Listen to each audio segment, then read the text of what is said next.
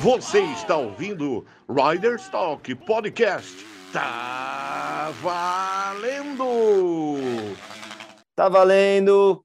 Riders Talk Podcast, mais um episódio. Hoje aqui eu, Jean Bergamini, seu host, apresentador, com o nosso brother das antigas, corrida oitentinha, bater muito guidão. Ele que 11 vezes campeão brasileiro de Supermoto, consecutivas, participações do, das nações de Supermoto também Mó base de motocross, voltou a andar agora até de, de motocross no Campeonato Brasileiro, no MX3, já é metendo resultado aí, Rafael Fonseca. Como é que tá, meu irmão?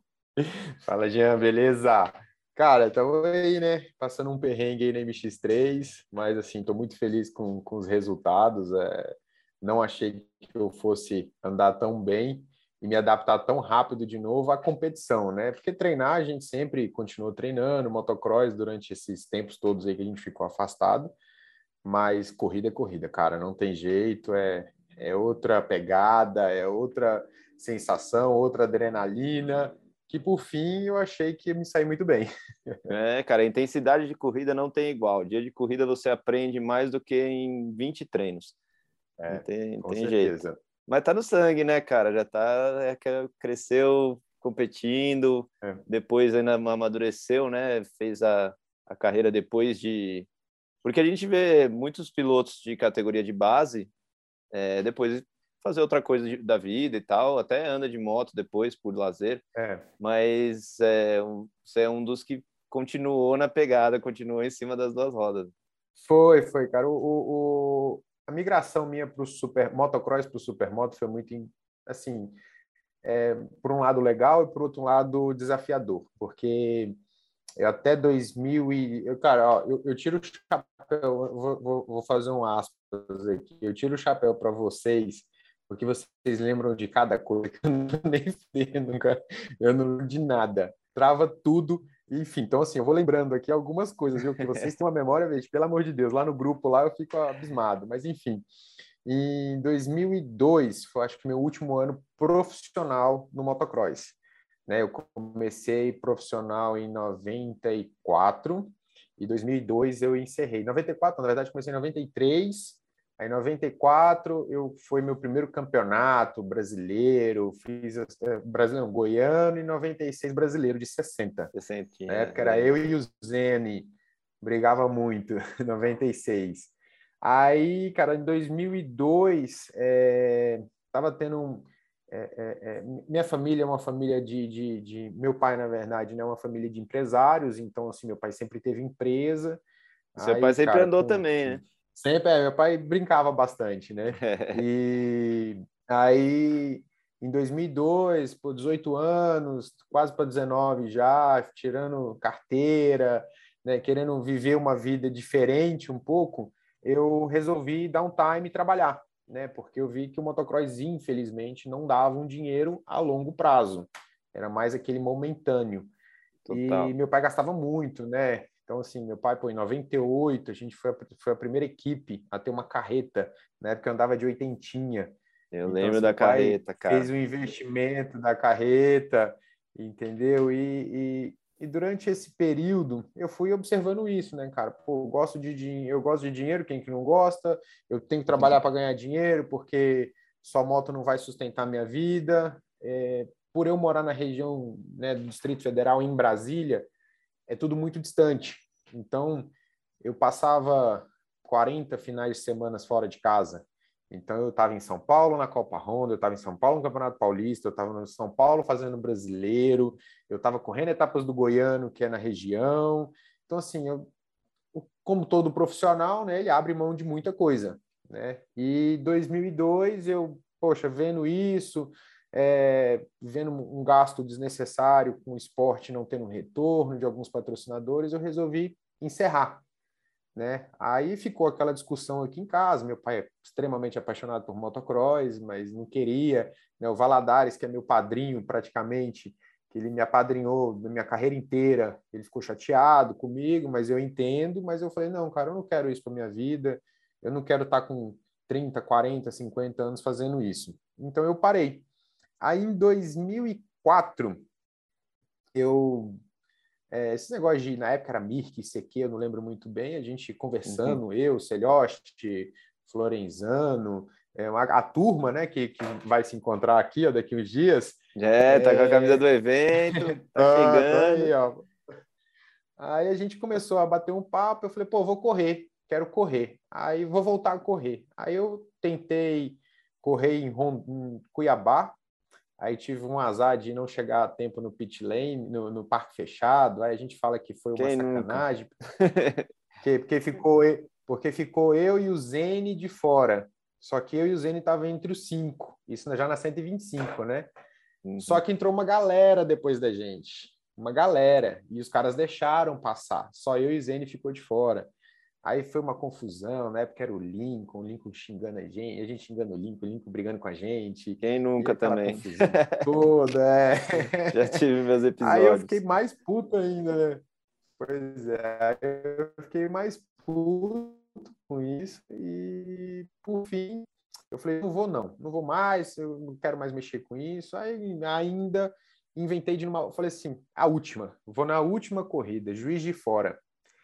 E eu sempre tive um negócio para mim que foi muito engraçado. Eu nunca faço a última volta. Ah, vou fazer meu último treino na minha última volta. Eu nunca faço isso, porque sempre dá merda. Todo né? mundo então... sabe disso. Eu já me quebrei assim. Pois é. E a gente foi, foi isso. Foi em 2004. A gente foi para uma etapa do em Juiz de Fora. Aí eu fui com a carreta, fui com meu pai, né? A gente viajou junto. E acabou a corrida, deu tudo errado. Eu usava lente de contato para correr, né? A lente pulou, cara, no meio da largada, na adrenalina, a lente, a lente pulou fora e eu não conseguia enxergar e ela ficou me atrapalhando. Aí eu vim lá de trás, mas não conseguia andar nada. Resumindo, final de semana perdido na corrida. Aí eu fiquei muito chateado, até então normal. Aí meu pai, a gente tinha ido de, de carreta e meu pai tinha ido de carro com um amigo nosso. Foi eu, meu pai e um amigo nosso fomos de carro. Na volta, eu falei para o meu pai, eu falei assim, cara, eu não vou voltar com você. Eu vou voltar de carreta porque eu vou chegar primeiro que você. Aí ele, ah, não, então tá bom. Então a gente vai se falando, que eu vou tocando, chegando, eu paro para dormir, a gente se, se, vai conversando no telefone e na estrada a gente se encontra. Eu falei, não, beleza. Cara, daquele momento em diante, meu telefone não funcionou mais. Parece uma coisa de louco, mas foi verdade. Meu telefone parou de funcionar. A gente terminamos, montamos a carreta, que era eu, meu mecânico e o motorista, né? A gente desmontou a carreta, tudo normal, e fomos embora para Brasília. O motorista acostumado a trocar, tocar a madrugada dentro, né? Cara, passamos, chegando em Brasília, chegando em Brasília às 6 horas, em Cristalina, que é 100 km de Brasília, 120, a gente chegou em Cristalina e paramos para tomar café. Fora que meu telefone funcionou. Aí meu telefone funcionou, eu tinha umas mil chamadas da minha mãe e uma de um amigo do meu pai que estava com meu pai no carro. Falei, deu merda. Na hum. hora eu já liguei, deu merda. Aí fiquei sabendo, meu pai se acidentou na estrada, voltando, aí ele ficou em coma, aí foi para o hospital aqui de Brasília, foi, conseguiu ser transportado e ficou quase um mês em coma. Aí nisso, cara, abandonei tudo de vez, né, de fato, né? Foi uma coisa que não, não, não era, não cabia a mim, então tive que abandonar. Meu pai tinha quatro empresas na época e eu fui tomar conta de tudo. Eu já, já administrava duas empresas para ele, tive que tomar conta de tudo com a minha mãe e minha irmã. Então, assim, foram um ano, cara, de confusão, de arrumar loja, desfaz de loja, vende carreta, que a gente vendeu a carreta, né, porque a gente não sabia o que, que ia acontecer para frente. Aí, enfim, graças a Deus, depois de um ano, meu pai voltou ativa, voltou tudo normal. E eu ainda com adrenalina lá em cima, né? Porque foi um ano muito louco. Falei, cara, eu preciso fazer alguma coisa. Aí um amigo meu me ligou. O que você está fazendo? Falei, cara, fazendo nada. Ele, cara, vem aqui no cartódromo que eu vou te apresentar o Supermoto. Eu falei, ah, boa, vou aí. Cheguei lá, foi coisa de fevereiro ou março. Cheguei lá, aí a gente chegou para andar. Aí eu tinha comprado uma XT 660 na época. Uhum. Aí já entrei com ela na pista, pô, me apaixonei. Falei, tá hora, eu vou comprar roda, vou comprar tudo. Comprei roda, comprei tudo para XT. Voltei uns 20 dias depois. Ah, mas achei que eu era o cara, né? Ai, foi engraçado. Chegamos cedo, tava aquele frio ainda, aquele orvalho na pista. E eu não sabia o que era cobertor de pneu, o que era esquentar pneu no asfalto, mas já entrei igual louco. Na segunda curva, a moto me jogou uns 3 metros, cara, para fora da pista. voei, bati costa, arrebentei a moto inteira.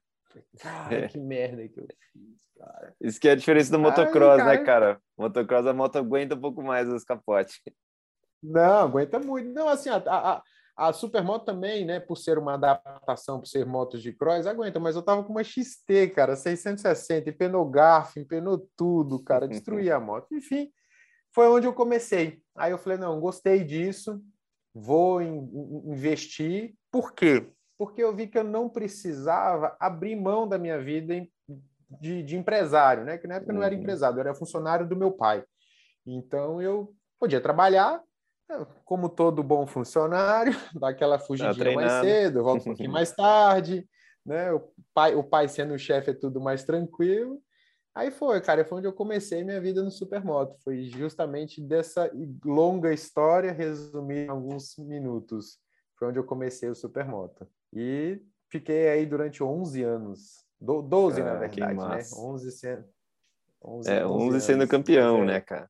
11 sendo campeão, 11 sendo campeão. Então foi isso, cara. Uma longa jornada, tem muita história para contar. Foi o, essa foi a migração. É, então, e, e eu não sei como é o lado físico, obviamente, está em cima da moto, sempre tem que manter o foco e tudo mais, tem que estar tá em dia. Mas é um pouco mais tranquilo do que o motocross exige, né? Quando você está no profissional do motocross, aquela baterias longas, com a pista de, bem deteriorada, né? Um negócio que é. judia do, do físico. Judia. E aí fica muito perigoso você, já é perigoso, né? Fica muito perigoso você ter um trabalho normal durante né, os dias de semana e no fim de semana correr em, em certo nível. É, é. é, o Supermoto é um pouco mais adaptável a isso, né? Você consegue equilibrar os dois. O Supermoto, o que eu, o que eu me dificultou muito no início e eu treinei muito isso, foi a questão psicológica. A questão do foco, repetição. Então, assim, é onde o supermoto ele te cansa muito. É, o físico, obviamente, com, com, com a velocidade, ele, ele vai sendo exigido, mas o, o, o seu ali, o dia a dia, o, o iniciar, a repetição, que, por exemplo, normalmente você vai treinar numa pista, você dá 30 voltas numa pista de, ah, vai lá, 40 segundos entendeu? Então, assim, e, e, é uma repetição muito, ela tem que ser muito detalhada, porque você tem que frear ali, você tem que acelerar ali, você tem que frear ali, você tem que acelerar ali. Então, os pontos são muito um, marcados, né? É, não tem, não tem um buraco para te atrapalhar, isso considerando só asfalto, né? Porque que uhum. a gente praticamente só consegue, poucas pistas no Brasil tem asfalto e terra junto. Uhum. Então, assim, você, você demora a, a conseguir fazer com que, com que sua cabeça entenda aquilo, ainda mais a gente que é do cross. Então, assim, falava-se para mim na época, né, no Supermoto, ah, você tá um segundo de distância do cara. Ah, um segundo. Um segundo eu dou uma eu freadinha mais lenta, mata aquela curva ali, dou uma escorregada. Mano, esquece. É, esquece. É, é, é centésimos fazem muita diferença. Então, é, o início no início me dificultou muito isso, né? Eu, eu, pô, eu ia treinar, eu saía tonto da pista, enjoado, né? Aí você vai acostumando com, com, com o dia a dia e vai aprendendo, mas mas é, o, o supermoto ele me ensinou muita coisa, por incrível que pareça, eu me ensinou o tempo mais do que eu andei de motocross, ele me ensinou o tempo que eu andei do motocross, ele não conseguiu me ensinar tanto como o Supermoto me ensinou. Esse que é muito engraçado, né? Bom, Jean, eu falo pra cacete, bicho, se você deixar, eu vou... É, o Rider Stock é isso, cara. vou, é para falar? Eu vou falando. É, Riders falando. Então, é, o, o, mas, assim, o, o Supermoto, quando eu comecei, é, eu peguei uma moto de cross que eu tinha, Aí a gente comprou na época as rodas, acho que foi do Polaco, que só existiu Polaco na nossa mente, né? De Guarulhos. Era o mais falado, né? É, era o mais falado, ele tinha. Aí a gente né, comprou as rodas dele, trein, treinamos, né? Treinei bastante e inventei de ir para o brasileiro. A brasileiro em 2005. 2005, no, em Serra Verde, em, perto da nossa antiga pista lá do motocross, tem um cartódromo lá. Em BH. Em Belo Horizonte, em BH. Cara, foi muito engraçado aquilo. Eu, eu cheguei, eu e meu mecânico, meu mecânico mais louco do que eu, empolgado para para ir na corrida, que ele também estava apaixonado pelo supermoto. A gente chegou, juro para você, foi muito engraçado. A gente descendo a moto, descendo assim, descendo a moto, vem o Pascoalinho, né? Porque ele estava com uma Honda adesivada de sandal ainda.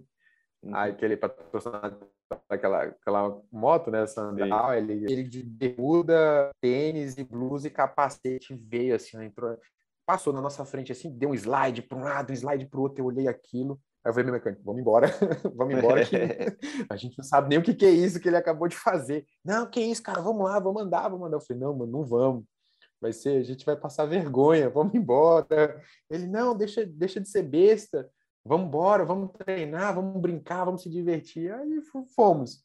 Putz, eu não tinha cobertor de pneu, não tinha nada. Eu não sabia que a moto tinha que esquentar pneu, que tipo de pneu usava. Eu não sabia, era totalmente cru de tudo. Tinha, sei lá, seis meses que eu estava andando, alguma coisa assim. Aí, cara, foi muito engraçado. Eu já, nos treinos, consegui andar mais ou menos. E na largada, eu larguei, era de manhã corrida, né? Eu larguei, mesma coisa, não tinha cobertor de pneu, não tinha nada. Na primeira curva eu fui frear, a moto passou reto, eu saí rodando na frente todo mundo. A moto não parou, o pneu estava frio, um DOT, imagina um DOT, MT-75 eu estava usando. Pneu frio, ah, passei reto. Acostumado com motocross, né, cara? Não tem. É, aí não tem jeito, não acho. É só meter bronca. Mete pau que os pneus grudam. Aí, cara, levantei e falei, cara, vou dar umas duas voltas devagar. Aí eu falei, vou esquentar esse pneu aqui, porque eu não posso. E aí fui, cara. E voltei, aí andei, andei, andei, consegui recuperar boas posições. Ah, novo, né, cara? Moleque novo, não tinha nada a perder. E gostei, e fiquei em terceiro ou quarto na corrida. Na, assim, é porque tinha duas categorias, a SM1 e a SM2. Aí eu, fiquei, eu tava de SM2. Aí eu fiquei em segundo, ou segundo, não, eu fiquei em terceiro ou quarto, não me recordo. Aí eu lembro que quem ficou em primeiro foi o Joãozinho Toledo, né? Ah, na 2. Joãozinho Toledo. Aí... Ah, e, o Rafa Pasqualinho, só aproveitando a deixa, eu fiz o Rider Stock com ele, episódio 13. É, quem puder, dá uma olhada aí. Tem, tem ele no podcast, versão no YouTube, tem tudo aí. Pô, legal. Aí, cara, quem ganhou, quem ganhou, acho que foi o Pasqualinho ou foi o Marcel Sona, de Bauru. Marcel Sona. Era outro também que, puta, mandava pra caralho, né? E tinha, tinha tudo. Aí, cara, daquele dia em diante, eu falei, eu vou ser campeão dessa porra. Não sei como, mas eu vou ser. Cara, eu chegava em casa, e entrava na internet e pesquisava como andar de supermoto. Aí comecei a entrar nos fóruns americanos, nos fóruns fora do Brasil, é, na, na, Europa, traduzia e, cara, e fui vendo, cara, ah, você tem que frear assim, a traseira você freia menos, é assim, o slipper clutch, a cobertor, tantos por cento de calibragem, isso, aquilo. Eu falei, meu, nossa, é assim que eu tenho que andar. E fui, basicamente, eu aprendi usando um computador e botava na pista. Todos os macetes, né? Ia pegava os macetes e vídeo, via vídeo, bicho, todo dia, todo dia. Via, é, é na época era o Thierry Van der Bosch, eu via do, do Boris, Chambo, Boris alguma coisa, eu esqueci o sobrenome, Ivan Lazzarini, e via aqueles caras como, né, meu, outro mundo, né? E, cara, eu fiquei assistindo e, e, botava em prática. Eu ia treinar todo dia, sete horas da manhã, que é o único horário que a gente tinha na pista, de sete às noite e meia, mais ou menos. Então, todo dia a gente ia, pegava a pista fria, pneu frio, e vinha treinando, treinando, treinando. Aí, já na outra etapa do brasileiro, já foi em Bauru. Em Bauru. Aí, eu de 250 andei na frente de todo mundo, só perdi para o Sona. E o Sona em casa ainda. Marcel Sona de 450, e o Sona em casa, virado, ficou puto, porque nos treinos eu virei mais rápido do que ele, e ele se, meu, ficou louco, e por fim ele ganhou a corrida, né? E eu fiquei em segundo. Aí todo mundo passou a, entre aspas, opa, o Rafael não veio para brincar. e na terceira e última etapa daquele ano, em 2005, foi em Cascavel, a gente foi, e ganhamos tudo de 250. o Sona acabou não correndo, porque estava chovendo, e eu acabei ganhando a corrida inteira de, de, na frente das porque a gente largava junto, né? SM1 e SM2. É. Aí acabou a corrida, eu achei que eu ia aparecer, né, nos jornais, na, na, nas mídias, né, sociais, na, na não tinha nem mídia social, nas, nas mídias, né, nos, nos canais falando da corrida, na Dirt Action, que a gente ia lá comprar para ver se saía alguma coisa, na revista Moto. Moto X. Moto X, tudo isso. E por fim não saiu nada. Saiu só do Sona e dos caras que ganham a 450. Eu fiquei puto. Falei, o negócio é correr de 450. Eu vou comprar uma 450. Mesmo ganhando Aí, de todo mundo. 450. Como você tava nesse Mesmo dois, ganhando, cara. Nem deram bola. Ninguém falou nada. Aí eu fui, fui para 450 em 2006. Aí foi, aí foi um ano de assim, de muito aprendizado, aprendi muito, né? Levei muita pancada também, de, de, de do que você imaginar, mas assim me ajudou, né? Eu tive um grande amigo que, que me ajudou muito, que, que me mostrou um pouco do caminho também, que foi o Márcio do Carmo lá de Tumbiara. Ele tinha acabado de chegar dos Estados Unidos e me ajudou muito, né? Me mostrou muito, muita coisa. E um aqui em Brasília que me apoiou bem forte no início foi o Gilson da Pódio Motos, que é um amigão nosso aqui, que ele é mais nos bastidores, ele gosta mais de moto velocidade. E a gente, cara, se, ele me ajudou muito. A gente usava freio, o freio esquentava, né? E perdia a, a, o óleo, esquentava demais. A gente usava, meu, testamos bomba de CB400, testamos bomba de R1, tudo que você imaginar, flexível, a gente inventava, era o professor, a gente era os professores pardais do, ne do negócio.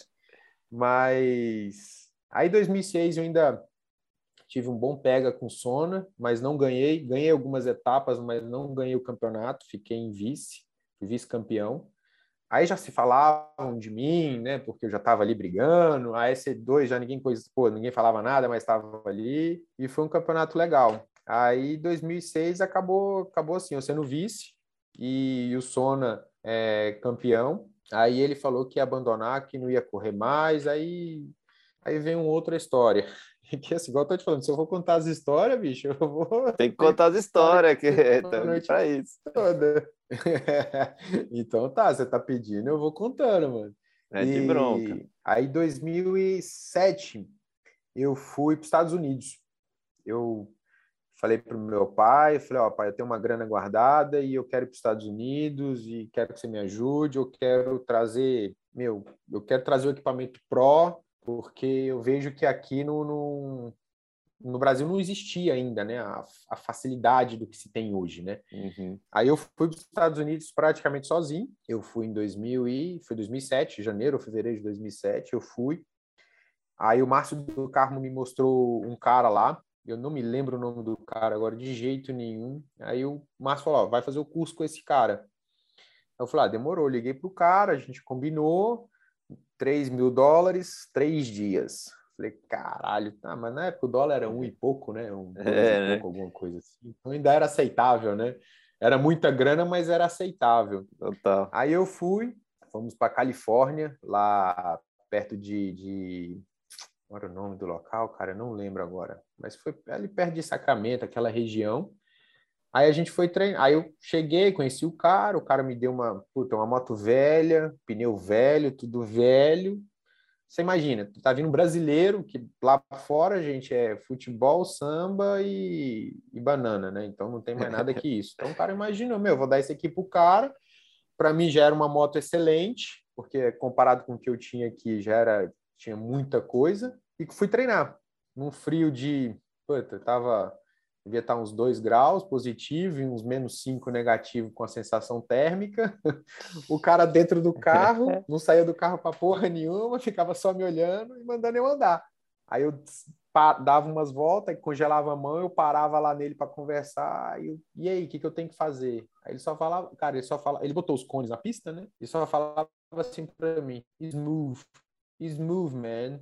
Porra, sacanagem. Paguei mil, três mil dólares pro cara, porque o cara falava suave, suave, você tá muito agressivo, suave. falei, cara, isso que eu vou matar esse cara. Aí, meu, mesmo assim, chegava na pista 8 da manhã, saía de lá 6 da tarde, andando o dia inteiro. acabei com o tanque do cara umas 20 vezes. Eu falei, cara, eu tô pagando, eu vou gastar isso daqui, vou aprender a andar nessa porra. Eu tô no melhor lugar do mundo para aprender a andar de supermoto. Gary Trace, pronto, lembrei o nome do cara, Gary Trace. Tinha, uhum. tinha acabado de ser campeão americano de supermoto. Falei, cara, então eu vou, vou usar o cara, né? E fui, cara. Fui, treinei três dias, aí comprei roda, comprei sleeper clutch, fui num cara fazer um comando, um, aqueles caras escondido no meio de uma loja, assim, aqueles cara barbudão, que bem uhum. americanozão. Ó, eu vim através do fulano e tal, o cara foi lá, fez na mão lá um, um comando, comprei cabeçote, comprei tudo, botei tudo dentro da mala e voltei para o Brasil. Você imagina, eu devia estar com uns 15 mil dólares de peça, moleque, cara de moleque, duas malas de 32 quilos, e fui com cara e coragem na alfândega. Ah, Foda-se, se pegar, eu vou chorar aqui pro cara e vou. Naquela época, Mas 32 quilos, né, cara? Agora é 23. É 32. E olha é, lá. Dava né? 46 no, quilos no total antes, porque é... a gente é. trazia muita coisa. Não, trazia coisa pra cacete. Aí, cara, trouxe tudo para uma Yamaha que eu comprei na época, uma 450.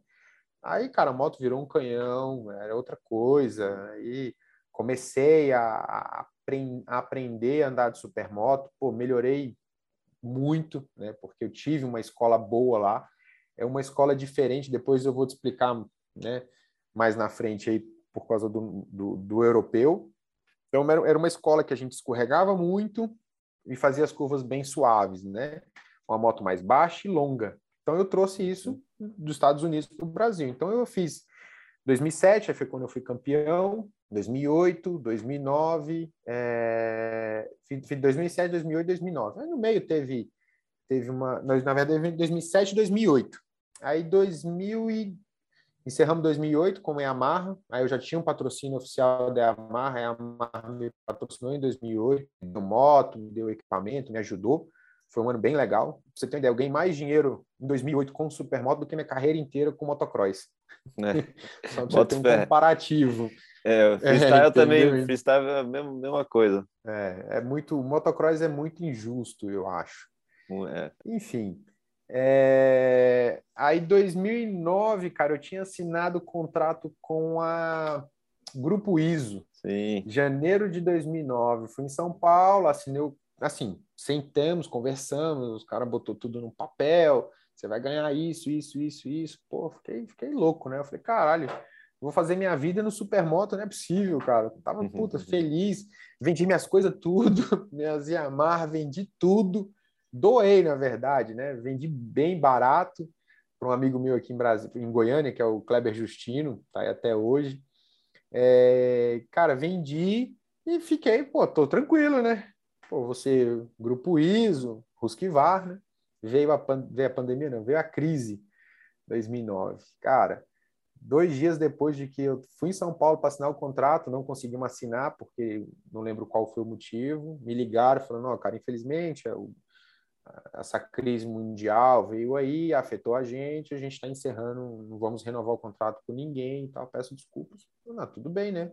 É para eu parar. Aí desisti, não treinei, não fiz nada, até a primeira etapa do brasileiro em Interlagos. Não era nem brasileiro, acho que era paulista, era campeonato paulista. Aí eu peguei, pô, tenho, tenho, tenho uns amigos de São Paulo, né? O Boris, o Pitico, né? Tinha o Denis Garoni, que morava em São Paulo, puta, me ligando, vem, vem, você tem que correr, pô, você é o campeão brasileiro, bicampeão brasileiro já, né? Eu era bicampeão, você é foda, pô, me ajuda, vocês têm que estar aqui com a gente, pô, e eu falei, cara, não dá, não tenho moto, eu só tinha uma, tinha ficado com uma moto reserva, a minha moto reserva de cross eu tinha ficado com ela, uma 450 toda fudida. O Denis, o Denis era irmão do Delcinho, Denis Garoni, acho esse irmão do é, Delcinho, chega, correu de motocross, corria de speed também. E de speed, isso, isso, é. isso. Aí ele está morando, tá morando, hoje o Dente está morando nos Estados Mora Unidos. Mora nos Estados Unidos, é, então ele mesmo. Ele é, é ele Delcinho, mesmo. né? Eu conheço o irmão dele aí, também.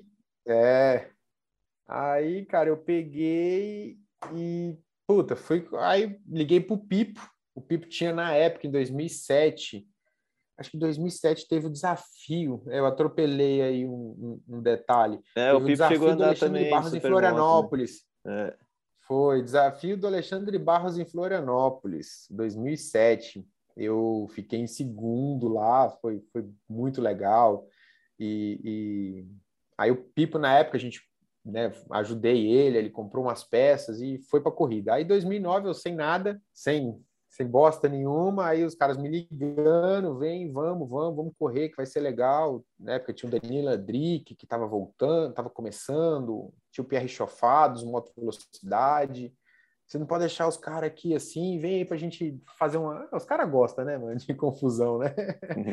aí botaram o pilha, eu liguei pro Pipo, comprei as peças dele que ele tinha da Yamaha, montei na moto e fui. Cara, cheguei lá, tava levando meu, uma sexto, sétimo tempo só. A moto, a moto vazava óleo pela suspensão, a moto vazava óleo de motor. Era um Deus me livre, cara. Era a coisa mais horrível do mundo.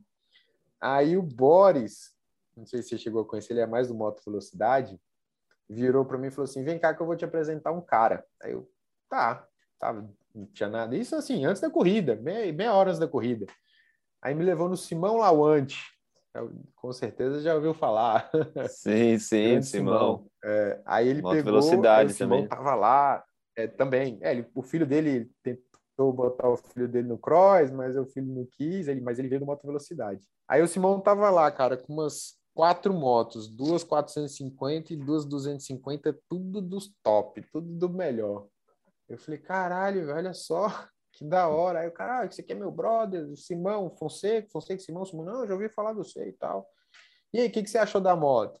Falei, cara, olhando aqui, tem tudo do melhor, né? Tudo que minha moto tinha. Aí ele, então vai nela, então, corre nela. Aí eu falei, não, não, não, não. Ele, ah, por quê? Com ela você não ganha? Eu falei, não, com essa moto eu ganho tranquilamente. Com a moto tinha tudo, tinha mais do que a minha, 2008, com certeza. Aí ele, não, então vai nela. Eu falei, então tá bom. Aí ele, o cara, a gente conseguiu fazer com que eu desse pelo menos duas voltas na pista antes. Ah, mas foi dito e feito, cara. A moto era top, estava bem preparada, bem é, é, é estru... organizada, né? Suspensão acertada, tudo, né? Bem acertada, a palavra certa, acertada. Cara, entrei na moto, larguei de sexto ou sétimo, vim para as cabeças, brigando com o Andrique, com, com, com o Pierre Chofado Moto Velocidade, ganhei a corrida. Aí o Simão falou: a partir de agora essa moto é sua nas corridas. Só precisa de vir para as corridas. Você não precisa de. Eu não vou deixar ela se levar para São para Brasília, mas nas corridas uhum. ela é sua. Você correr, eu falei, ah, demorou. Aí eu ia só para as corridas. Aí em 2009 eu ia só para as corridas, não treinava, não fazia nada, mas ia para as corridas. Aí foi um ano assim mais conturbado para eu do, do, do título, né? Porque tinha tudo isso, eu não tinha como treinar e tal, mas no final a gente eu fui para a última etapa disputando com o Chiquinho, mas acabei conseguindo vencer. Chiquinho Velasco. Fui campeão 2004. Chiquinho Velasco, é. Outro doido aí que, doido. participou aí. Que... Já bati muito guidão também. Quem não bateu com o Chiquinho não andou com o Chiquinho. não é? é? Aí, cara, aí foi 2009, fomos campeão, aí 2010, aí o Simão já, aí na verdade não, aí em 2010 eu comprei uma moto, uma Honda, e o Simão me cedeu as peças, aí eu fui voltando, cara, fomos voltando junto com, aí virou a equipe, equipe Lauantin na época, né, eu, Simão, aí veio o Juliano Meira, veio, cara, o, Car, Carlão de São Paulo, veio uma galera que toda etapa a gente estava, então fazia, né, a, a coisa acontecer, vamos dizer assim. Aí fomos, cara, 2010 campeão e, e, e 2010 foi quando. Aí 2010 teve o desafio do Alexandre Barros. Puta, eu falo pra caramba, hein, mano? Tem certeza mesmo? É. Deu história, é, hein, mano? É isso mesmo, você, é isso mesmo. A gente gosta de contar as histórias, gosta de ouvir as histórias. É, foi umas histórias assim que é umas lembranças boas, né? Tem por trás, né? Por trás do capacete. legal, é por trás só do, do resultado tem, ali, né? Tem toda, toda é, a trajetória. Tem, todo, tem tudo. Aí, em 2010, a gente foi para o desafio do Alexandre Barros, em, na Bahia. Puta, o Alexandre fez um puta de um evento, cara. evento, acho que um dos melhores que a gente já, já teve. E trouxe o Sete Bernal, né? E, cara, foi muito legal. Foi uma experiência, assim, meu, aprendi muito. Né? O Alexandre puxou, o Alexandre me puxou, o Sete Bernal me puxou, então eu aprendi muito ali com eles e acabei ganhando o evento. Eu acho que ali a gente teve um pequeno, um pequeno vacilo, porque assim foi transmitido pela Globo, né? E eu falo que supermoto é muito azarado, é um esporte mais azarado que pode imaginar na face da Terra, porque a gente tinha a Globo, no Esporte Espetacular, Alexandre Barros, Sete Bernal, uma galera andando e na hora da largada, da nossa largada, que ia ser transmitida ao vivo no Esporte Espetacular, teve a invasão do Morro do Alemão. Os caras cortaram a gente e botou tudo da invasão do Morro Puta, do Alemão. Eu lembro isso aí, 2010, cara. Pois é, aí voltou, aí quando voltou para a corrida, já voltou na, na última volta, eu já estava dando a última volta, e, e foi isso. Aí, então, assim, a gente teve esse azar enorme, né? Foi um azar que não, eu acho que ali poderia ter alavancado o Supermoto muito. Infelizmente não aconteceu nada disso e a gente perdeu essa oportunidade. Mas assim, foi um campeonato muito, foi uma corrida muito legal e foi aonde a gente viu a possibilidade de ir para o mundial e para o Nações é, e o Campeonato Mundial. Aí o Simão patrocinou tudo. Aí o Simão, cara, patrocinou tudo, levou o time Brasil 2010 para correr em Cahors, na França. Foi literalmente um caos, um caos, mas no final foi uma experiência muito legal. A gente, a, a gente conheceu algumas outras equipes, né, pilotos. Aí você vai, né, cara? Você tá, você entra ali no meio então você conhece um, você conhece outro, né? Aí os caras querem te ajudar, ver que vocês são, né? Que a gente era pessoa, sempre fomos, né? Pessoas que todo conhece todo mundo, gosta de trocar ideia com todo mundo. Aí, do bem, né? Do bem, justamente. Aí a gente conheceu o Urus, que é um esloveno. Ele ficou louco com a gente, queria vir para o Brasil e tal. A gente começou a trocar na época e-mail, isso em 2011, e-mail e nem lembro o que mais, e, e a gente e ele veio para o Brasil, isso em 2011 já. Aí ele veio para o Brasil e, e, ficou doido aqui com a gente e tudo, e, e me arrumou uma oportunidade de correr o Mundial em 2011. Ele, ele ia ser patrocinado pela TDS, uma equipe italiana, e falou, cara, vamos lá, vamos lá, que eu vou arrumar um esquema para você. Aí ele arrumou, conseguiu, com o pessoal lá, o pessoal me né, a gente alugava as motos, a estrutura deles, para fazer o campeonato mundial. Aí, aí, pô, aí foi, pô, uma história, uma história mais louca atrás da outra, de chegar na primeira primeiro dia, eu acostumado com, como eu te falei, né? Lembra que eu te falei lá atrás que eu aprendi a andar com estilo americano, né? Moto baixa, longa e slide. É. Cheguei lá, eu não encostava os pés no chão da moto, a moto é curta, a moto é curta e alta. Mais alta. E eles não dão slide. Aí eu falei, caralho, como é que eu vou andar nisso, cara? Aí eu, puta, eu ligava, virava, eu preciso abaixar a moto, preciso abaixar as motos, e os caras, não, aqui a gente levanta a moto. A gente não baixa a moto, a gente levanta. Eu falei, mas eu não tô dando conta. O cara, não, você tem que aprender a andar. E não sei o quê. E, cara, poxa, a primeira etapa foi um desastre. Cara, eu larguei em último, em último eu fiquei, mas aprendi. Aí, puta, mesma coisa. Como é que a gente vai fazer para aprender a andar de supermoto agora, né? Porque agora a gente está num campeonato mundial. Metemos mola, ou metemos roda, suspensão dos caras, mesa, balança, tudo na mala, pneu usado e trouxemos para o Brasil. Aí toda etapa era três, quatro malas de 32 quilos, aquela confusão para passar na alfândega, para explicar e tal. Aí foi, cara, cheguei em Brasília, puta, encurtamos a moto, levanta a moto, é, anda totalmente diferente, aí vai treinar. Aí treino atrás de treino, dedicação atrás de dedicação, até que uma das etapas do, do, do Mundial eu finalizei em Então, assim, para quem chegou lá andando em último, de, de, tinha média de 28 a 30 pilotos nessa época que eu andei, poxa, eu cheguei a fazer um sexto. Lógico, eram três baterias, era a somatória das três, mas numa das baterias eu fiz sexto lugar.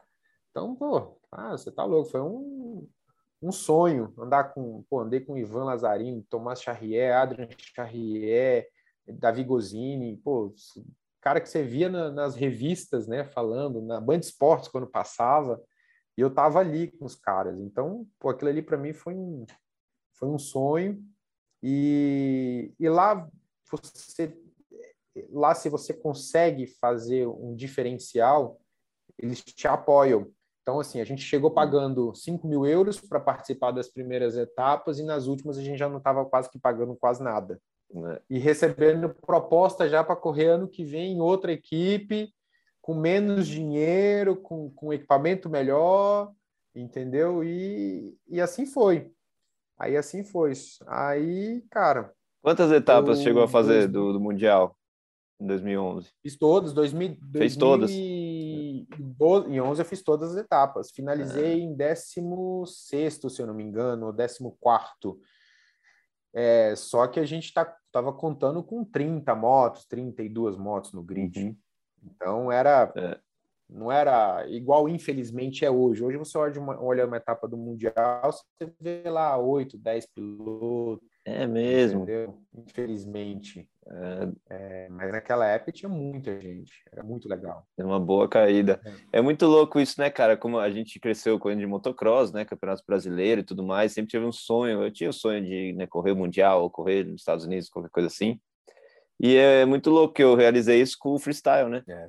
Participei de duas etapas também do Mundial e eu lembro de, de ter essa sensação, falar, caralho, meu, eu tô andando no Mundial de moto, não é de motocross, mas em questão até de, de, de grana, é, pô, pro freestyle, como é tudo convidado e tal, é cachê, né? Você recebe um cachê fora é, o, é. o, o seu resultado, só vai adicionando. Então, pô, você ainda vê um dinheiro, é um negócio que você fala, porra, cara, que é. legal demais. É muito louco ver você fez, teve a mesma, a mesma experiência no Supermoto, até mais, de fazer um, uma, uma temporada toda, né? É, eu fiz a temporada toda 2011 é, 2012 eu não consegui fazer a temporada toda. É, o dólar na época, o euro disparou, ficou muito caro. E eu já, já, eu já estava administrando é, as lojas do meu pai e tendenciando a, a comprar elas, né? Du, duas delas, duas delas que ele, que ele, que ele tinha. Então, assim, eu já estava mais na vida empresarial, eu já estava mais num foco diferente. E pô, eu já tinha, como você falou, já tinha realizado meu sonho. Uhum. Meu sonho já era participar do. Pô, eu, eu, eu teve uma, uma, uma etapa que foi muito legal, acho que foi a terceira etapa em Andorra. Eu tenho isso até hoje no meu quadro lá no meu escritório. A gente acabou que eu não fiz, fizemos a, a entrevista lá por causa de, do perigo de ficar até, até, mais tarde lá, mas no meu escritório eu tenho um quadro lá com. Pô, na, em Andorra, é, eles tiraram a foto de cada piloto e a gente foi fazer uma sessão de autógrafo no meio da rua, né, no, no shopping, na verdade. Né? Então a gente saía com a moto, passeando e parava no shopping para assinar. Pô, que massa. Acabou, né? A gente foi lá, aí eu fui, peguei, peguei três, três é, é, cartazes e guardei. Aí, pô, todo mundo lá, né, assinando, dos, assinando para o público, muito legal e tal. Aí, quando eu vi que deu uma esvaziada, eu mesmo peguei e fui lá e, e saí de piloto em piloto pedindo para assinar. É. Cara, o quê? Tá louco? Eu falei, meu amigo, eu sou do Brasil. Brasil. Eu vejo vocês na televisão. Isso é, aqui eu tô realizando um sonho, cara. Então, assim, aí eu peguei a assinatura de todos os pilotos e, e muitos deles acabou tornando amigo nosso porque viu a simplicidade que a gente estava ali, a gente estava querendo aprender, não estava ali, cara, eu não, que, eu não queria, eu sabia que o potencial para ser, para andar entre os 10 já era muito difícil, eu estava ali para, cara, vivenciar aquele momento e, e, e trazer para o Brasil, né? Foi, foi uma coisa interessante que, que muita gente também não sabe, que está hoje no Supermoto, que graças ao Simão 2010, que a gente foi para Nações, e participamos do Mundial em 2011, que o Simão, que praticamente me bancou durante esses dois anos no Mundial, o Nações e o Mundial, é, cara, hoje a gente não teria o acesso que tem hoje das coisas, é. porque era essa troca de informações, não né? Era visto justamente porque o Brasil não era visto como nada. A gente lá na Europa, a gente era visto como cara, samba, futebol e banana, é isso. Não, não, não existe outra coisa na Europa. No, é. tirando os grandes centros, os, os, os, vilarejos, essas coisas, é isso. Os caras ficaram, vocês são do Brasil, mas como é que vocês vieram para cá? É. A gente pensa que não, mas isso é uma realidade. É. É, ainda mais na Europa. sul da França, sul da, da, de Itália, é, cara, a gente passava cada perrengue que só, meu, só, só a gente que participou sabe. Então, assim, e, e, e passou-se um tempo, aí eu veio um, acabou se tornando um grande amigo, o Laszlo, que ele que é filho do, do, do Nelson Piquet, alguns já conhecem, né? Então, assim, ele começou a andar de supermoto comigo, aí a gente incentivei ele, aí a gente foi pro Mundial, aí ele, coitado, caiu, puta, me deu um puta do trabalho, porque ele rebentou o, a clavícula, eu tive que dar injeção nele para poder viajar, carregava as malas no aeroporto, a gente teve um, teve um voo, esse voo, a gente saiu de de Tritina, na, na, no sul, lá no, no, sul da Itália, fomos para Roma, Roma, Portugal, Portugal, Brasília, Guarulhos. Isso tudo sem dormir. E ele com o ombro, e ele com a clavícula separada, porque ele teve que teve não queria operar lá, queria operar no Brasil. Uhum. E cara, foi perrengue muito engraçado. Aí a gente conheceu, o Lázaro conheceu, aí muita gente a gente acabou se tornando amigo também do, do, do Petr Cech, que é um República Tcheca, hoje é um, um, amigão nosso. Até antes da pandemia, ele vinha todo ano lá para o Churrascroz no Betão. Então, é, é, o Brasil é o Brasil, não tem o que falar, né, cara? A gente está é. aqui, a gente sabe o tanto que isso é bom e os que estão de fora sabem o quanto é melhor, né? Uhum. Lembrando que é só praia. Mas aí o Peter veio, se tornou um grande amigo nosso e trouxe uma bagagem assim para o Supermoto também, que assim o Laszlo e o Peter trouxeram, tanto que assim nós fomos os primeiros, nós não, o Laszlo foi o primeiro piloto no Brasil a ter uma TM de Supermoto. Então assim, eu nunca imaginei isso. Imagina você ter uma moto, é como assim, uma comparação, você ter uma moto do Tim Geiser, uma réplica da moto do Tim Geiser aqui. É. Só que a gente não tinha uma réplica, a gente tinha a moto do, do, do, do, do carro. Ele falou: você quer a moto do, do Tomás Charrier, que é oito vezes campeão mundial? Ela custa 30 mil euros. Ou você quer uma réplica? Ah, então eu quero a réplica, uhum. porque o que diferencia é isso. E a gente teve. Então hoje você vê TM tem no Brasil, você vê Husqvarna, né? a própria Husky está trazendo as supermotos no Brasil.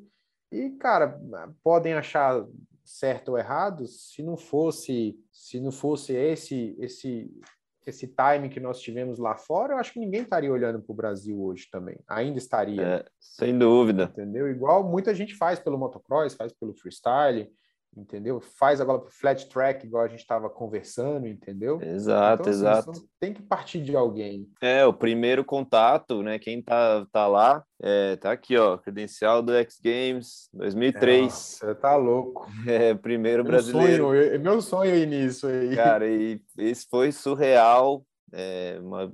mas foi o, o que eu trouxe de bagagem, informação e ajudou a elevar o nível aqui ao que era lá, o mais próximo possível de lá, é mensurável o quanto foi a experiência. Eu me machuquei lá, né? Quebrei o pé, operei lá fora. É. Né? E é, tinha plano até, eu fiquei na Califórnia depois, porque era para ficar um tempo para treinar e tudo, mas eu me quebrei, ainda fui. O Paulo chegou a andar lá, mas tudo que a gente conseguiu, sabe, absorver nessa viagem, o conhecimento e as pessoas, cara, e as rampas, foi o que a gente trouxe para cá e foi é. É, né, elevando, elevando, essa troca de informação é, né, é, o que, é o que começa o negócio, é o que começa a dar um, é. um rumo mais né, no padrão do mundo, né? Sai do amadorismo, né? É, no padrão profissional mesmo, no padrão do mundo. É, é. Justamente, justamente. Então, é, e os, também tem muita gente também que fala que por a gente ter trago tudo isso também encareceu o esporte. Tem gente, tem gente que fala muito isso, ah, mas vocês fizeram isso, mas encareceu o esporte, o supermoto se tornou muito caro. Uhum. Cara, é só criar outras categorias. Na verdade, eu acho que é muito é uma coisa muito de, de discussão, porque assim, é. eu fiquei parado muitos anos no motocross. E, cara, retornei praticamente a ano passado, eh, quer dizer, eu estava previsto retornar em 2019, com a pandemia eu não fiz nada, não retornei, é que eu já estava com os 35 anos para poder voltar, aí não teve nada, também não quis arriscar. Ano passado, meu, eu trabalhei muito, né, porque hoje desde 2014 me tornei empresário, sou dono da minha empresa, então eu tenho uma empresa que, que eu administro, eu que tomo conta, então é, é o meu sustento e da minha família, então também foi quando nasceu minha primeira filha. Então, assim, eu me tornei empresário. Então, assim, eu não queria, sabe, arriscar, eu não tenho mais esse, esse, essa, né, esse loucura de, de me arriscar e tudo mais. E quando eu fui para o motocross agora, que eu de fato voltei em março desse ano, eu falei, vou correr o motocross. Primeiro procurei moto zero para comprar. Meu, não acha. Então, assim. É, muito caro e quase não tem, é. Justamente. Então, assim, tava entre 100 e 120 mil uma KTM, que é uma que eu tinha 2017. Minha, não, minha e do Laszlo, né? Que nós somos sócio na, na, na, organi... ainda na equipe. Então, a gente tinha uma moto 2017 com 50 horas de uso, isso em março desse ano. Falei, cara, eu não vou comprar uma moto usada, eu quero comprar uma moto zero. Não achamos. Então, em torno de 100, 120 mil, seis meses para chegar. Eu falei, não, eu não, não vou, não vou, vou. Cara, e giro para você, eu já gastei 30 mil reais para voltar a andar de motocross. Porque, assim, pneu, hoje é quase 600, 700 reais um par de pneu de motocross. Aí você vem pastilha, aí você vem uma coroa, um disco, uma relação, não sei o quê. Aí eu sempre Embreagem, falo, quem tem um tem é quem tem dois tem um. É. né? Então, assim, você tem que ter peça reserva. Se imagina, igual a gente foi correr em Fagundes Varela, meu, minha moto quebrou o flexível da embreagem. Imagina, dois mil quilômetros rodando, quebrou o flexível da embreagem. Aí a gente procurou lá de para comprar, ninguém tinha. Arrumamos duas motos, arrumamos uma moto lá de um rapaz que eu sinceramente não me recordo. Ele falou: "Não, pode pegar da minha moto, tá para vender, pode tirar". Só que a moto dele era 2019, a minha 2017 não encaixava. Então assim, cara, pode falar, o supermoto é caro, mas eu acho que o freestyle também é caro, o motocross também é caro, moto velocidade é uma fortuna. A gente sabe que é um esporte dos, de moto, a esporte a motor o mais caro de todos. É. Então, assim, é, é possível andar com pouco custo? É possível. Por exemplo, eu no supermoto, eu usava meu pneu até 400 voltas. Eu sei de gente que usava 50 voltas e jogava fora.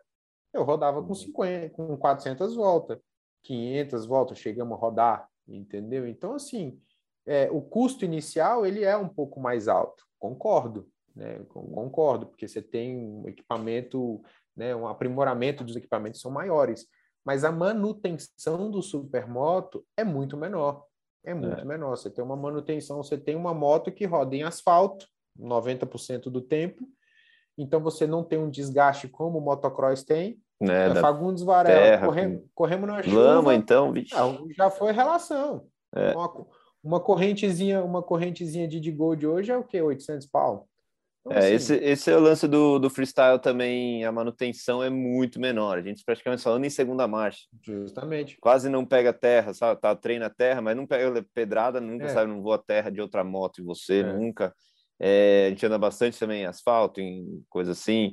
O que mais zoa na, nas mods freestyle é roda. Pode zoar a roda, uhum. né? Mas coisas que, assim, normalmente você trocaria duas é, cada vai cada três vezes que troca alguma coisa no, no, motocross eu troco uma vez no final da freestyle e olhe lá pneu dá para ficar um pouco mais mais velho porque tudo é com cimento a rampa tem tela mas o esporte a motor em geral é, é caro, né, cara? Esporte motor é, é caro. é caro. É caro, é muito caro. É tudo, infelizmente, tudo se tornou caro, ainda mais porque dólar quase seis. Infelizmente, nós somos dolarizados, então é, é virou, infelizmente, virou um esporte para poucos. Agora sim, eu acho que o supermoto, o motocross, é, muito, tudo se tornou um esporte para poucos, né? Mas é, Por isso nossa cara, época, é isso muito mais piloto, Pô. corridas de base, corrida Pô. amadora com muita moto de todas as categorias. Pô. E tudo é reflexo disso aí, cara, do, do preço. É, justamente. E, e as oitentinhas nossa que tinha lá 50 motos, 60. Nossa, é incrível, muito. Era legal moto. demais, cara. E muito talento, né, cara? Foi, foi legal pra caramba crescer nesse, e correndo é. nessa, nessa época, cara. A gente aprendeu muito, né? E evoluiu bastante, assim, eu acho que hoje em dia, não desmerecendo nem, hoje imagina, o pessoal hoje em dia anda muito, né, puta nível, profissionalismo e tudo mais, mas eu tô é. falando com o número de pilotos bons que foram formados na nossa época é muito grande. Todos é, que cresceram, a maioria cresceu cresce, é, correndo nessa época de motos dois tempos, com pistas sem manutenção tão, né, é. tapete igual fica hoje em dia para treinar em qualquer é. lugar. Então a gente, quando você vê esse pessoal andando hoje em dia, que grande maioria, mesmo que fez outra coisa, ainda anda de moto hoje em dia, dá um rolê de motocross, sim, sim. assim tem contato, você vê andando e fala, meu, olha como o cara sabe andar. É. Sabe, você vê como o pessoal dessa geração aprendeu muito, aprendeu a andar de motocross muito bem. Ah, eu, eu, eu assim, eu fiquei muito tempo fora do motocross, literalmente, e retornei praticamente só esse ano, acompanhava muito pouco, ia uma, uma outra etapa, mas o que eu vejo hoje é justamente isso que você falou, né? Na, na você vê ali, você vai para a categoria elite hoje, né? A categoria principal do motocross, você vê infelizmente quatro, cinco pessoas só. Você é. vai na dois tempos, na 250, é, no NX2, é três, quatro no máximo. Você vai no oitentinha, que são categorias de base. Você vê ali cinco, seis, sete no máximo brigando e é. bem longe do restante, né? Então assim é, pô, na, na, na, nossa época, né, eu, eu sou daqui da, da, região de Brasília, né, Brasília e Goiânia.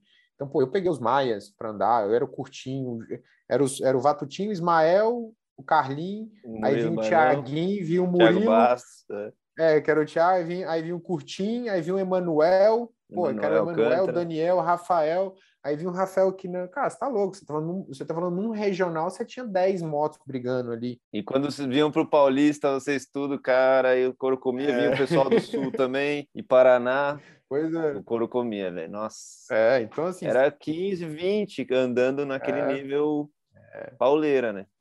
Pauleira, pauleira. E, e, e, você vê que isso se estendeu, né? É, é o que tá ficando engraçado agora, é a MX3, né? Porque o pessoal tá falando, imagina se voltar Ó, já tá eu, tá os, o, o, o Roosevelt, que é um patamar acima de todo mundo. Aí vem o, o, o Murilo. Aí tem.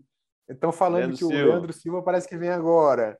Aí tem o Zene que tá querendo voltar. Pô, Rafael Elau que andou na primeira etapa e machucou. Cara, você tá louco. Você vai ter ali 10, 12 pilotos da nossa geração correndo e, e foi vai legal. Ser a categoria principal. que eu voltei a correr por causa do bailão. O bailão no começo do ano, eu já tinha desanimado já. Eu Murilo Bailão começou, uma, né, virou triatleta, acordava quatro da manhã para correr, na pegada. cinco da manhã para pedalar. Aí eu igual o Roosevelt. É, não, o Roosevelt é que eu te falo, o Roosevelt tá tá assim, Outro nível, tá, tá, tá, sumindo aqui sim. Mas o, aí o bailão, eu falei, pô, bailão, desse jeito aí, pô, desse jeito aí vai ficar difícil pra gente andar com você. Não, vamos lá, vamos lá, vamos incentivar. E, cara, aí eu falei, ah, bailão, não vou mexer com isso não e tal. E por fim, eu falei, não, cara, eu vou.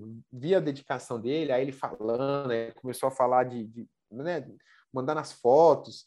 Pô, ele me mandava as fotos, por isso que eu te falo, ele, o Curtim, Pô, os caras me mandando foto de cara que nem eu tinha, que nem eu nem lembrava que existia, sabe? De 60, de PW80. Primórdios. Porra, eu falei, eu falei, cara, vou, vou voltar para esse para essa bagunça aí. É, cara, e foi legal você citar esse, esse movimento que rolou, que o Murilo Bailão é o responsável.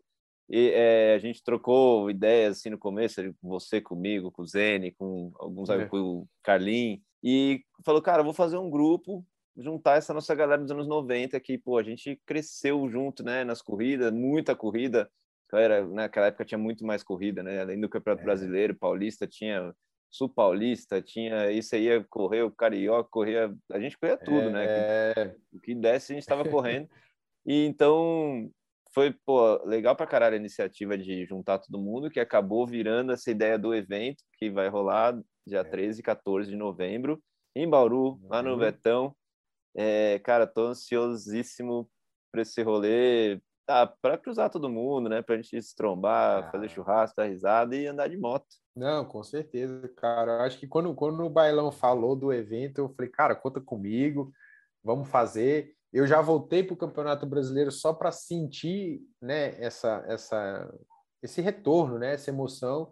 Fiquei um pouco triste, vou, vou abrir agora para você. Fiquei um pouco triste, até comentei com o Roosevelt na última, na última etapa. É, eu sei que campeonato, todo mundo quer correr, todo mundo quer ganhar, todo mundo quer, né? Pô, é legal. Eu, eu, eu treino. Falar que eu não, não tô treinando para correr a MX3, eu sou mentiroso. Eu não tô, não tô treinando agora porque a, no outro final de semana passado eu levei um tombo numa corrida aqui que fazia muito Sim. tempo que eu não caía, muito tempo. Então tô assim, tô, tô com as costelas aqui. Costas, né? Toda lascada. É, costa, costela, já fui duas vezes no médico, né? A gente tá com 37 anos, então a recuperação é um pouco mais lenta. Mas eu, tô, eu tava treinando é, duas vezes por semana, indo para pista sete da manhã, para caminhar cinco e meia da manhã, para poder né, andar bem, aquilo que você falou lá no início. Você não pode simplesmente também chegar, botar roupa e ir para a pista achar que você Fica tem 17, perigoso. 18 anos, como é, a gente cara. tinha, 16 anos. Fica perigoso. Mas, assim, eu senti o pessoal muito profissional, cara, muito assim, não profissional de, como eu te falei, de treinar, de se cuidar, mas muito profissional dentro de uma corrida, sabe? Aquele, pô, MX3, tô falando MX3, tá? MX3, pô, trocar uma ideia, curtir, sacanear, ó, oh, andei mais rápido que você, ó, oh, seu rodeiro, oh, entendeu? Vou dar um, igual o Pipo, a gente brincava muito, ó, vou dar um canto no você, viu? que eles ficavam me sacaneando, vocês lá em Brasília falam assim, vou dar um canto no você, entendeu? Então, assim, o pessoal muito assim, cara, vibrado, sabe? Sim, falei, muito galera, a calma. sério. É, Porra, eu falei, não, galera, peraí, cara, a gente tem, não tem ninguém mais de menos de 35 anos aqui, cara, todo mundo aqui tem um trabalho, tem uma profissão para fazer depois. Pô, é, pô, filho, eu tenho duas meninas, uma fez sete anos agora e, quatro anos, então vamos com calma. Sabe, se der para ser legal, vamos legal, vamos curtir, mas, né? Então, assim. Tem que curtir. É, mas não tem jeito, né, cara? Motocross é motocross, piloto é foda. Piloto quer ganhar, Os caras, que ah, os caras querem ganhar. Baixa o gate, hora que põe o capacete, é foda. É, não, eu tô, eu tô, eu tô, eu tô indo bem na, na diversão mesmo. Lógico que eu quero andar bem, quero mostrar que, que, né, pô, eu sou dessa geração antiga que ainda sabe andar de moto, uhum. mas eu vou, eu vou mais com calma hoje, né? Eu penso em muita coisa, né? Essa corrida mesmo, esse tombo que, que, que, eu, que eu caí, eu bati muito forte a cabeça e o peito, fiquei um tempo sem ar. Então, assim, falei, caralho, passou um monte de coisa na cabeça, aí, beleza, voltou, voltei para a pista, aí vai daquela adrenalina, né? Pô, voltei a respirar, vou, vou voltar a correr. Então, acabou a corrida, eu fiquei cuspindo sangue, aí, puta, corri para o hospital, né? E tava, tava longe de Brasília, vim para Brasília, fui para o hospital para ver se fazer um check-up, para ver o que, que houve. Então, assim, é tudo isso, entendeu? Então, até quanto isso vale a pena, né? É. Até quanto isso vale a pena. Então, assim, Mas...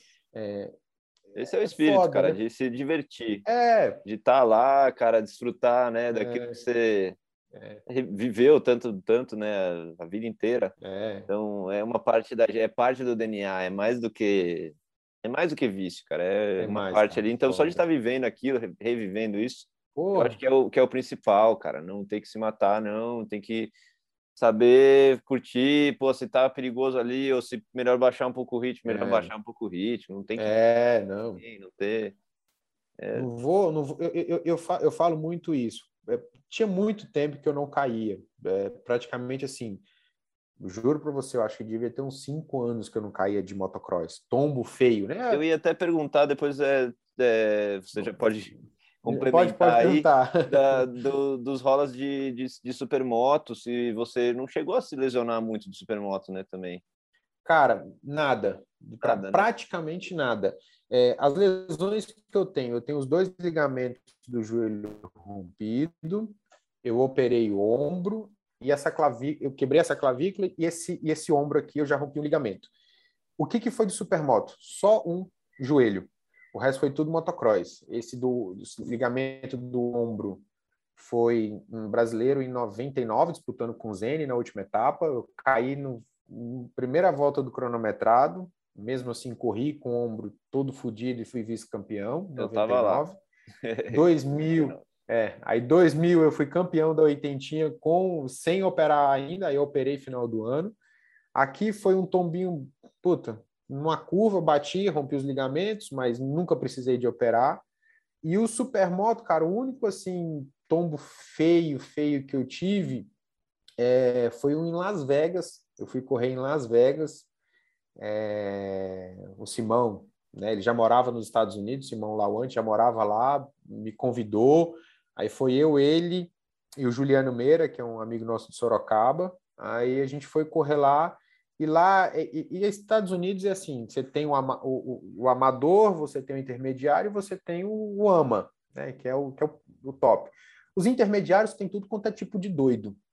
E nessa corrida que a gente estava fazendo, era no estacionamento de um cassino, que a pista era feita por feno. aí a gente andava no estacionamento, aí cruzava uns, umas, uns subia uns lados lá, entrava na terra, voltava, pista bem longa. E na corrida da categoria profissional lá, tinha muito, muito jovem. Eu era já, eu já devia ter uns 18, não, tinha uns 22, 3 anos, e os moleques tinham uns 18. E tinha um lá que encasquetou comigo, cara, não sei porquê, ele não queria que eu ganhasse dele de jeito nenhum. O moleque tinha, era muito mais novo que eu.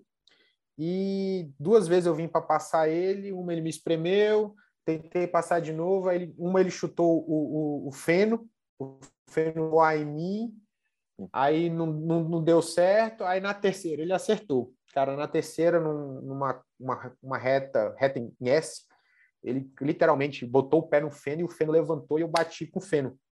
E eu fui desviar, tem, bati com o feno tentando desviar, não consegui, meti a, meti a é, no meio fio, cara. Bati de frente no meio fio e virei assim, ó, virei de ponta cabeça e bati num, num poste. E nessa eu consegui livrar um pé, a uma perna, a outra eu não livrei, aí meu joelho virou para frente. Então assim, foi o único tombo, tombo feio de supermoto. Agora assim, caí algumas etapas do mundial, escorregando, mas assim, o supermoto você tem esse diferencial, né? A moto tá, você mais tá mais tempo deitado do que você tá num, numa linha reta. Então, de supermoto, eu, assim, eu nunca machuquei, mas já o Laszlo, o coitado, ele foi o cara que mais se ferrou num período curto de tempo. Ele quebrou o pé, a, a, a, lá embaixo, acho que foi a tíbia. tíbia é, e o tornozelo, quebrou clavícula, e eu acho que teve uma outra coisa, assim, mas tudo teve que passar por cirurgia. Não foi nada assim, coisa simples, não. Foi todos, as, todos de, de ter que operar. Então, assim, cara, o supermoto eu acho bem menos perigoso que o motocross, mas eu. Mas pelo, é moto. Acho que pelo é moto, é, é perigoso. Mas é moto, é. é, é. Eu acho que pelo tempo da minha carreira toda, que, que foi, eu comecei com quatro anos, foi a primeira vez que eu andei de moto com quatro. Então, eu considero que eu sou piloto desde os quatro anos de idade. Sim. Então, assim, eu acho lesões. que é pouco, pouco é. machucado, poucas, poucas lesões. Eu acho que só tem uma pessoa que teve menos lesões do que eu, que eu acho que foi o Ismael Maia. A gente estava até um, muitos anos atrás conversando com o Curtinho, o Carlinho, não lembro. Acho que o Ismael só quebrou um dedo até hoje. Caraca, Depois foi campeão ele... brasileiro. Isso é muito difícil. E foi é... Você chegar num nível assim. Um Outro dele. cara que eu conversei também nas lives ano passado que meu, foi uma sensação de, né, nas categorias de base, mas também andou muito bem no, no profissional, no, no, no, brasileiro, principalmente na, nas, nas 250, 125, MX2, né, hoje em dia. MX2, o Fabinho é. Correia. E o Fabinho Correia também, ah, cara, tive, o cara teve, sei lá, machucou, nada sério, assim, acho que é. uma, uma, uma fratura, uma lesão na vida inteira. É. Muito louco. É, isso, isso, isso, isso fez um fez bons profissionais, né, cara? Você vê, pouca, pouca gente da nossa época teve lesões né, sérias, né? Isso, é. isso foi um, é um lado positivo também. Eu acho, eu acho muito bacana isso.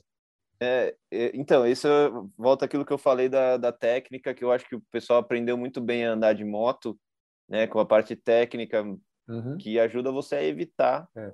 Lógico que a gente sabe o que acontece, mano. Moto cai, você erra, tem vários fatores. Mas o Rock, como me falou, eu andava de oitentinha ainda, e isso ficou comigo para sempre. E eu estava começando a andar bem, andando bem. Ele falou: Meu, muito bom, muito, muito importante saber andar rápido, andar bem, mas tem que saber aprender a não cair. Cair. Não só saber andar, mas também saber não cair. E isso sempre ficou comigo. Falei, cara, é, é verdade. É, tem que tentar evitar o. É, o tombo nunca é legal, né, cara? Nunca é legal, velho. Nunca é legal. É. A gente, só a gente sabe como que é ah, sentiu a pancada. o chão, a pancada. É, não, é, não, é, não, é, não, tem massagem, não. Não, esse tombo mesmo que eu caí semana retrasada não foi nem por minha culpa. É, eu larguei na MX3, lá no, aqui no regional, no regional, aí largou, fiquei. Eu, se eu não me engano, eu acho que a Sara, uma menina daqui de Goiânia, não estou não, não, muito familiarizado com o pessoal ainda, e eu em terceiro. E eu, assim, colado nela, pra, na segunda, terceira curva, na terceira curva eu colado, ela, a moto dela escorregou e eu não consegui desviar. Nessa que eu não, que eu consegui meio desviar, a minha pedaleira pegou na moto dela e travou. Aí foi a moto que me jogou.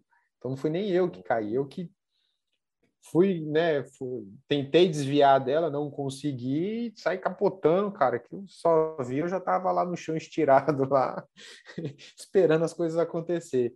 Mas é isso, cara, eu acho que eu acho que o motocross é uma delícia, é, eu sou, é um esporte que eu sou apaixonado. É, como você falou, né, eu nunca parei, eu sempre treinava, né? É, eu acho que o período mais longo que eu fiquei foi mais na pandemia, né, de, de, de 2019, ali, de março de 2019 a mais ou menos outubro, novembro, eu fiquei sem andar de moto, literalmente, mas não por uma questão é, de, de preocupação com. Em 2020, com COVID, né? Com essas coisas, nada. 2020, é. é. Não foi nem por causa disso, foi por causa do da empresa, né? Como te falei, a, eu mexo com material de, de, de iluminação e, e, alguns setores no Brasil teve um benefício por causa do Covid. Eu estava uhum. falando 2019, mas é 2020. Não teve um benefício é, por causa disso. Então, assim, cara, eu não deixei de trabalhar um dia, trabalhei todos os dias, muito, sábado e domingo, virado também, por causa de, de, de encomendas, de, de, de loja, né, e tudo.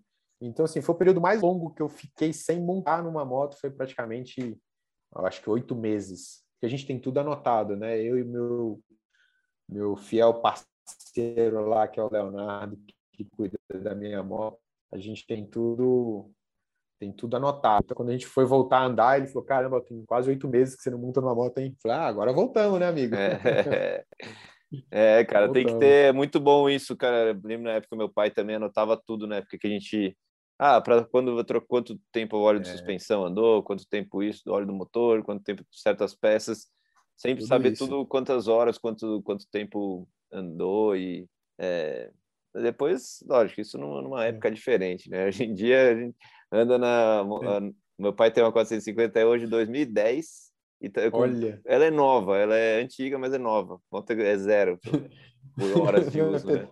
E, cara, a gente dá um rolê com ela, a gente se diverte com ela, dá um rolê junto. Até hoje meu pai voltou a andar esses dias aí no Velocross.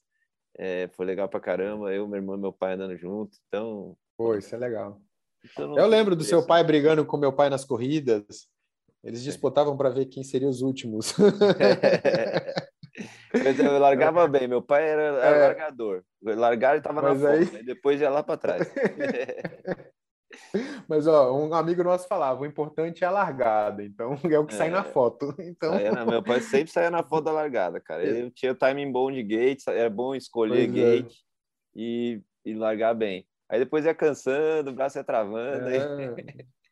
Não tem jeito, não tem jeito. E vai, e vai, e vai sobrevivendo em cima da moto. É, cara, mas é gostoso demais, cara. A gente se ferra, vamos dizer assim, né? Você sofre você passa uma exaustão física ali, faz bolha na mão, é, pô, passa uns, uns, apertos, né? Passa uns sustos, é. toma pedrada, só que, cara, no final do dia é, é muito bom, né, cara? É, é. Não tem o que falar, é ah. satisfatório demais. Vale a pena todo, todo o sofrimento. Todo o sofrimento. É, eu, eu assim, eu, eu, eu hoje eu consigo sentir essa, essa energia tão forte que assim é o único momento é impressionante é o único momento onde eu consigo me desligar completamente de tudo você vive no momento eu tô ali no final de semana da corrida é, cara eu tô ali meu a, a loja pode estar tá acabando um mundo lá que eu não tô nem um pouco preocupado eu quero só curtir aquele momento que eu tô ali andando me divertindo e dando risada né? E, e, e, esse é o que vale, né, cara? É o, é o, espírito, né? É a adrenalina. Eu não sei te dizer o que é isso. É igual muita é. gente me pergunta, pô, por que, que você gosta tanto disso? Não sei. Não dá para é, explicar. É, é o único a, a, minha, a, minha, a minha esposa, ela fala que eu fico muito chato quando eu fico muito tempo em casa. Ela vira para mim e fala assim: Você não tem nenhuma corrida não para você ir? Agora ela tá reclamando um pouco mais, porque eu tô já viajando demais, mas ela sempre fala assim: Você não tem nenhuma corrida para você não? Você tá muito chato esses dias. Depois eu já vou arrumar. Coisa. Faz tempo que você não anda de moto, eu acho que você tá precisando, é. não, tá precisando de moto, você tá meio tenso, meio estressado. Pior que é, cara. E é, eu acho que é a mistura de todas essas, essas coisas, da adrenalina, do medo, da, né, do, da ansiedade e aí do controle, de você controlar o seu medo, respiração, é, e viver no presente, no momento. Só aquilo é. interessa naquela hora. Você não pode estar pensando em outra coisa. Você não pode. Não. E eu acho que isso é o que vicia, né? Isso é o que é o que faz a gente, sei lá, esquecer tudo que a gente já passou de de parte de dor física ou qualquer coisa ou qualquer perrengue ou até desgosto, né? Umas frustrações com o esporte, a gente esquece tudo isso, cara, porque é. tá vivendo no momento ali sendo um com a moto, é, eu, não, eu não sei, cara, não tem não tem palavras, eu também mundo, ah, como é que é a sensação de não não tem como explicar, não tem como botar em palavras, acho que tem que pegar a coisa que você mais gosta, o que, que você mais gosta de fazer na vida, o que, que é. te mais dá prazer, multiplica isso ainda por 10, eu acho que vai ser mais ou menos é. o que a gente sente. É, é, é, inexplicável, né? Cada um tem uma, uma, uma, sensação, cada um vai ter esse momento. Mas o esporte é isso, cara. Eu acho que o motocross, o supermoto, o moto velocidade, ele, ele, ele te tenta trazer para um lado saudável, né? Que você evita muitas coisas, você, exemplo... Dá valor, né? Você dá mais valor ao corpo. Eu até fico brincando com o Murilo o Murilo tá lá pedalando, eu tô comendo aqui um McDonald's, então tá tudo tranquilo. É. Aí ele fala, porra, para com isso, Fonseca. Eu falo, ah, cara, hoje, só hoje, só hoje. Igual eu falei com o Roosevelt, cara, também uma vez, tem pão, porque ele nunca, bebe, nunca bebeu nada de álcool, nada. Aí é. tomou um sorvete que tinha licor ou álcool, e, cara, ficou falando, nossa, sentiu assim. Olha. Eu falei, porra, cara, eu com tanto de cerveja que eu tomei uísque, como é que eu vou correr com você? Não dá, não, velho. Eu, eu, posso até conseguir fazer um sei lá, te ver durante meia volta, depois já era, mano. Tem como. Ou quando ele estiver dando uma outra volta, né? Quando estiver vindo. o, tinha um, tem, tem, um amigo nosso que, que ele sempre falava, cara, uma frase muito importante, e hoje eu, eu, eu dou valor no que, ele, no que ele me falou muito tempo. Eu era moleque na época, mas hoje eu dou valor. Ele falou que o que estraga o final de semana é a corrida. Porque se não tivesse a corrida, Todo mundo ia se divertir, todo mundo ia brincar, você ia rever seus amigos, é. os que bebem iam beber, os que não bebem iam continuar ali, mas estaria todo mundo, né? Só no treino. É o que de fato o pessoal aqui pensou muito bem falou, cara, não Exatamente. vamos botar corrida, porque se é. botar corrida vai dar merda. É. A gente fez a votação no grupo lá, é. né? Um ou outro botou, quis botar a lenha na fogueira. Eu lembro que o Ramon é. Só se pau Chiquinho também, não, tem que ter largado. É. Mas é, cara, é, aí ia, ia, estragar o evento. Não, ia estragar, ia estragar. Ia no bom sentido, mas é melhor. Vamos curtir, é. vamos andar, velho, vamos apreciar a arte que é o motocross, né? E rever todos os amigos dentro e fora da pista. Também quem não tá andando, tá lá, né, pé na terra, sentindo é. o cheiro do, do motocross, cara. Então, é, vai ser, pô, vai ser legal pra caramba. Eu tô, tô pilhadão. tô... Já hora, falei com o Betão até esses dias, falando com ele. Vamos dar um trato no freestyle lá também. Vamos levar a rampa, vamos pular. É... Então vai ser, vai ser show. Legal, legal. Não, eu tô sexta-feira, eu tô lá. Já comprei passagem. Sexta-feira eu saio cedo de Brasília. Sexta-feira a gente chega lá no evento. E, fico... e, eu já fico lá, aí eu já vou ficar lá. Eu nem volto para Brasília, porque de lá eu já vou para Atibaia, né? Pra é, terceira é, etapa falou que achou vai fazer a mesma coisa. É, o Murilão também, é, eu combinei com ele hoje ou ontem, a gente se falou, e eu falei, ah, vamos fazer isso então, cara, se você for, eu fico. Aí, vamos ficar por lá, curtindo, curtindo a galera, curtindo o evento, curtindo tudo. Pô, tô, Treinando, né? Todo Treinando. mundo tá... É, é, vamos tá treinar. Como diz, como, diz, como diz o Roosevelt, Velho não pode treinar muito, não, que senão cansa. É, chega na, na corrida, tá sem tesão. É, já, já passou a vontade, já, é. tá, já tá desanimado.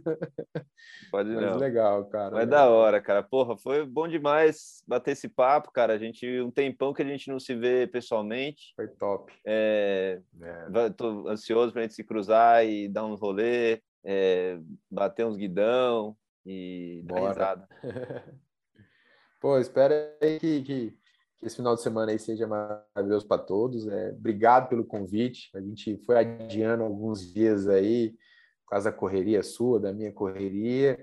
Mas, cara, obrigado pelo papo, foi muito legal. Espero que quem possa assistir possa se é, assim, ver os bastidores, igual você falou, né? Possa curtir. É, às vezes, a, a, como eu te falei, ainda tinha muita história para contar, mas aí a gente leva muito tempo e, e às vezes a gente fica, as pessoas ficam mais curiosas, né? às vezes liga, manda um zap, oh, conta mais daquela história, então deixa para o final de semana da corrida lá, do, do, do nosso evento lá, o Murilão tá vetando quente, aí lá a gente vai ter muito papo para trocar muita conversa para botar no Cara, no eu que, eu que agradeço, velho, imensamente.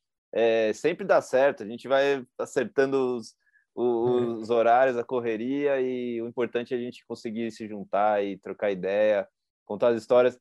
Nunca dá para contar todas as histórias. Não, não dá, não dá. É, nunca dá para fazer todas as perguntas. Então, a gente, com certeza, mais para frente, a gente marca outros e a gente vai vai ter prosa nesse, nesse evento, hein? Esse vamos, vamos trocar ah, ideia. com certeza. Vou levar um HD extra aqui para poder gravar tudo. e o HD de vocês é muito bom, cara. O meu é péssimo. Você fala no grupo lá, puta, minha memória é boa, né, cara? É, e você fala, porra, cara, como é que vocês lembram tudo isso, cara? Não, só, só um detalhe aqui. Eu discuti esses dias com o Murilo porque eu tinha certeza absoluta que eu fui campeão da PW80 em 94. E ele provou para mim que eu não fui campeão. falei, cara, menti minha vida inteira. Eu sempre botei no meu currículo, no meu currículo que eu fui campeão de 80, da PW80 e em 94. Ele não foi, me mandou, ele me mandou a foto do jornal falando que ele era campeão. falei, caralho, eu jurava que eu era campeão, então eu não fui. Ele não. Então eu menti durante a minha vida toda. Observei, cara, eu, eu, eu, eu sou péssimo para isso. Eu sou péssimo, é impressionante. Engraçado. Mas, e eu, e eu minha memória é boa só para isso, mano. É, é, todo mundo fala, cara, você é uma enciclopédia, velho. Lembra os anos certinho, o número que o cara andou e a equipe e que lugar ficou e tudo mais. E, e só que pede para eu comprar um leite na loja, eu esqueço. É, você tá, você, pelo menos você está ganhando dinheiro com isso, não está gastando dinheiro com isso. É, não, e o HD já está cheio, né? Tá cheio de coisas, só entra coisa de moto aqui, que fica, na verdade, né? Tudo entra, mas só fica as coisas de moto. Ah, mas isso é bom, cara. Pelo menos você tem muita história para contar. É isso, cara. Nós todos, né, velho? É, maravilha. E aí, Red Stock é isso aí, cara. Nós vamos, vamos encerrar aqui esse com o Rafael Fonseca, mas nós vamos se juntar mais umas vezes. Com certeza. A gente faz o Moto 1 Talks também, que é para falar sobre eventos e pegar algum assunto específico. Então, mano, seria legal você participar de um desse com a gente também. Só me chamar. E, pô, tem muito papo aí pela frente. Vamos sim, vamos depois fazer uma roda com, com o Murilo, com o Roosevelt, para a gente dar uns fight. É, é isso. Da hora, cara. Satisfação, obrigado mesmo. Obrigado a todo mundo que tá ouvindo e vendo pelo canal Irad também. Dá um, deixa um like aí. Um grande abraço a todos, um grande abraço, Rafael, você, a família. Valeu mesmo. Um abraço, Jean, igualmente. Um abraço seu irmão, pro seu pai, para toda a família aí do, do motocross e saudade de todos. Agora eu tô, tô aí voltando com todos vocês. Tamo junto. Um abraço, meu amigo. Satisfação. Valeu. Com Deus. Valeu.